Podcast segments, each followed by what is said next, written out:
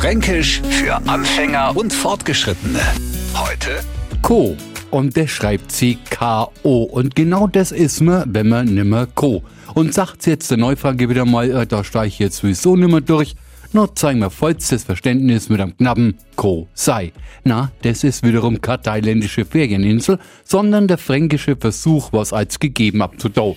Warum aber machen wir sowieso schon kurzes Wort wie kann mit vier Buchstaben nur mal um die Hälfte kürzer? Naja, wahrscheinlich, weil wir die Buchstaben an anderer Stelle wieder braun kennen. Weiteres Nachdenken darüber erübrigt sich. Weil fragt unser Neufranke tatsächlich einmal, warum macht der Franke das? Da gibt's eh bloß eine Antwort. Weil das Co. Fränkisch für Anfänger und Fortgeschrittene. Täglich neu auf Radio F und alle Folgen als Podcast auf radiof.de.